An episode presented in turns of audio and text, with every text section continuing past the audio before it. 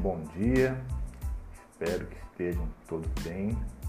Neste episódio falaremos um pouco da função administrativa controle e seus mecanismos, com foco no controle interno, realizado através da fiscalização e auditoria sobre os contratos firmados entre particulares e administração pública.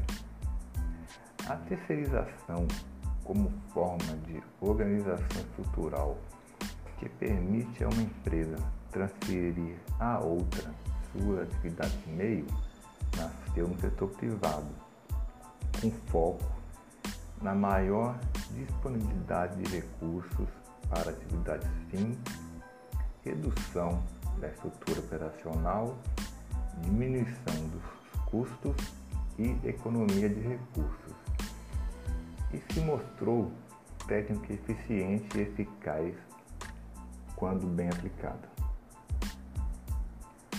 Com o intuito de promover melhora na prestação do serviço e conter o crescimento demasiado do aparato estatal,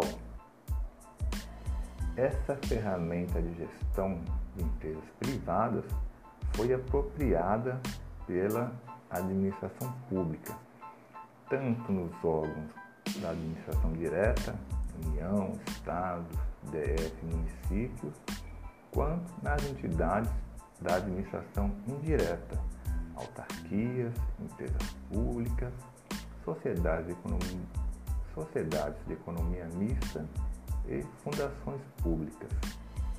Nas empresas públicas e sociedades de economia mista, que exploram atividade econômica de produção, comercialização de bens ou prestação de serviços e atuam em regime de concorrência, ganha ainda mais importância a adequada aplicação da terceirização, de modo a atingir suas finalidades empresariais e objetivos sociais específicos.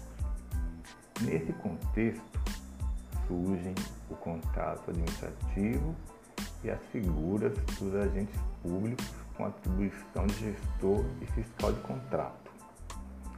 Sendo o contrato instrumento firmado visando sempre o interesse público, através do qual a administração pretende satisfazer uma necessidade primária da população, tendo assim o poder, dever de fiscalizar sua execução.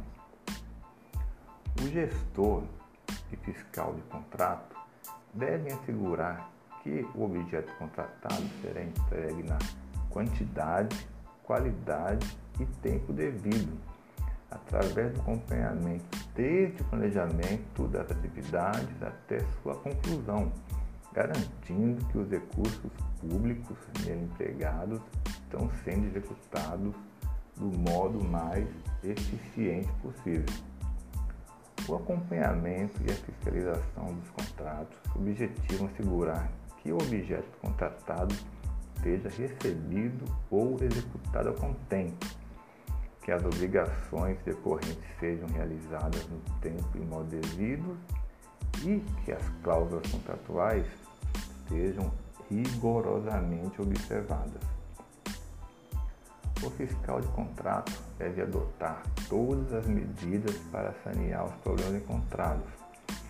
Nessa situação, ao receber a indicação de alguma irregularidade, deve atuar de imediato, sob pena de responsabilização por desídia e por negligência, quanto à adoção de providências para sanar as irregularidades apresentadas. Como exemplo, o, setor de engenharia de uma sociedade de economia mista, indústria petroquímica da administração direta, tem como funções básicas planejar, executar e avaliar as atividades e serviços técnicos de engenharia, compreendendo o planejamento, a avaliação de desempenho e a gestão integrada do portfólio. Sendo assim, implementa empreendimentos e presta serviços de engenharia, especificando os materiais e equipamentos necessários aos projetos e cumprindo os prazos e custos estabelecidos. Na medida que construção e montagem não fazem parte das atividades fim da empresa, a execução desses serviços é realizada por empresas especializadas, contratadas através de concorrência pública com acompanhamento pela empresa contratante, exercendo o já referido poder dever de fiscalização por meio de agentes públicos, agentes públicos com atribuições de gestor e fiscal de contrato. No próximo episódio, trataremos dos processos, procedimentos, técnicas e boas práticas na fiscalização e gestão de contratos administrativos pelas instituições públicas. Até mais, saúde a todos.